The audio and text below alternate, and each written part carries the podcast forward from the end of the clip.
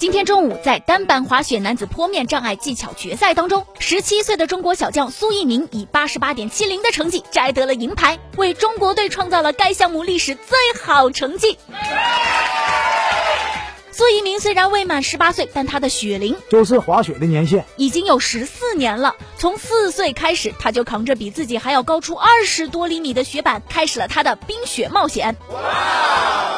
他还凭借着出色的滑雪技巧，扮演了电影《智取威虎山》中的小栓子。在北京冬奥会上，他用实力证明了他在电影中的那句台词：“怕你们撵不上。”小明同学在角逐自己首枚冬奥奖牌的时候，他的好友中国自由式滑雪名将谷爱凌完成了自己的冬奥首秀，并且成功晋级决赛。明天，谷爱凌将参加北京冬奥会自由式滑雪女子大跳台决赛。苏一鸣隔空喊话好友，希望他在决赛当中玩得开心，做出自己最好的表现，一定可以取得特别好的成绩。